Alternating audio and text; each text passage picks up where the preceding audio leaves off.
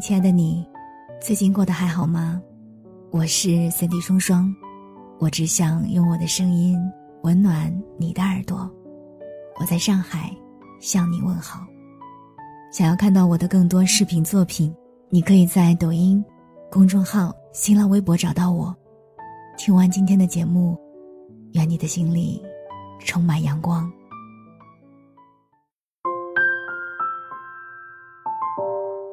很早就明白了，我就是那种喜欢延迟满足的人。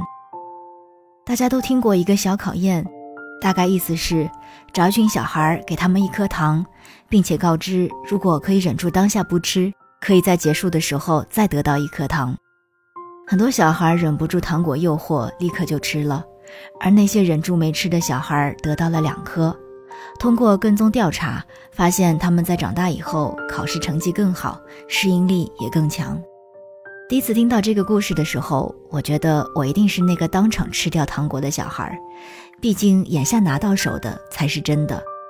但后来我慢慢发现，好像不是这样。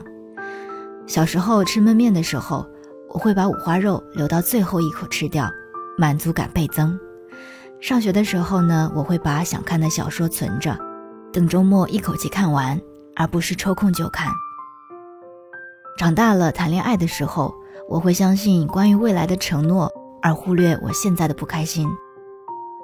我们这类小孩好像从小就被教育成了擅长延迟满足的类型，所以才会在很多人生选择里面委屈自己，来换取虚无缥缈的有可能美好的未来。仔细回想一下，我一直是一个焦虑感特别重的人，看似随波逐流的走到今天。但是生活中总是周而复始的陷入焦虑和恐慌中。我从上大学的时候就开始焦虑赚钱的事儿，起初是焦虑即将花完的生活费，大三开始焦虑毕业后的工作，于是我很早就开始兼职，开始实习，开始想办法存钱。我一直很骄傲于从大四实习开始，我就没有问家里要过一分钱。但回想我的大学生活，我做了什么呢？好像离快乐的时光很远，那些聚会、打闹、熬夜写论文，这些场景对我来说都很陌生。我还记得临近毕业的时候，我换了一份全职工作，并且得到了毕业就能转正的承诺。于是我用一个周末写完了毕业论文，请假去参加了毕业典礼，没有提前准备所谓的仪式感的毕业，匆匆拍了照，拿了证书就回去上班了。也是从那一天开始，我的人生没有寒暑假，只剩下法定的节假日。我当然是没有后悔过我在大学做过的工作，也是那些事情让我顺利的走到了今天。但是偶尔刷到和校园有关的视频，我还是会想，为什么我没有过那样的快乐呢？把满足感都放在了未来，错过了人生唯一的四年，真的是对的吗？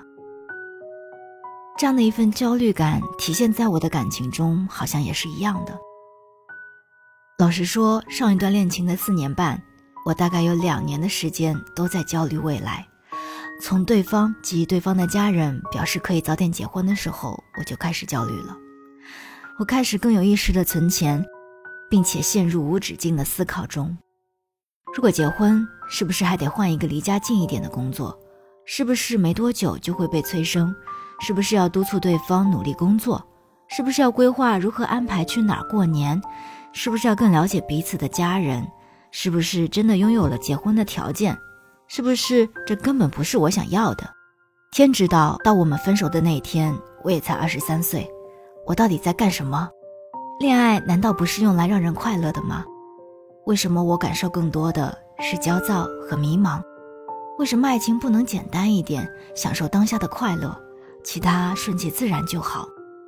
为什么我不能当一个不负责任的人，开心就继续，不开心就分开呢？这该死的延迟满足让我变成了一个无法安心享受当下的人。直到后来，我看到一位七十岁的阿姨分享自己的生活感悟，她说：“好的东西放到最后就是浪费。”于是这句话让我开始直接审视自己的人生了。放到最后才吃的五花肉，因为吃的太饱，似乎也没有那么美味了。习惯性先收起来的礼物，放着放着就忘记了当初的喜悦，在感情里不断焦虑的未来，也因为没有好好经营关系，反而失去了未来。那些自动延迟满足的选择，最后换来的并不是更大的满足感，而是无法享受这件事物本身的惆怅感。也是那位七十岁的阿姨，她说：“有时候所谓的节俭，其实是一种浪费，因为世间万物都有它的期限，在一段时间里，它是最有价值的。你不用它，过了这个时间，其实就成了浪费。”是啊，幸福和快乐就像是冰淇淋，拿在手里就那么一会儿，在融化之前，我们要先把它吃掉。所以啊，不要再把延迟满足当成有定力、有自我控制力的象征了。生活中的大部分领域都不需要你这样为难自己。春天很好，花开了就去看，不要等着花开更满。活在当下这四个字都说到耳朵起茧了。你问问自己，真的做到了吗？我是三 D 双双，刚刚跟你分享的文章是来自于公众号阿司匹林博物馆，作者 Blue，我们下次再见。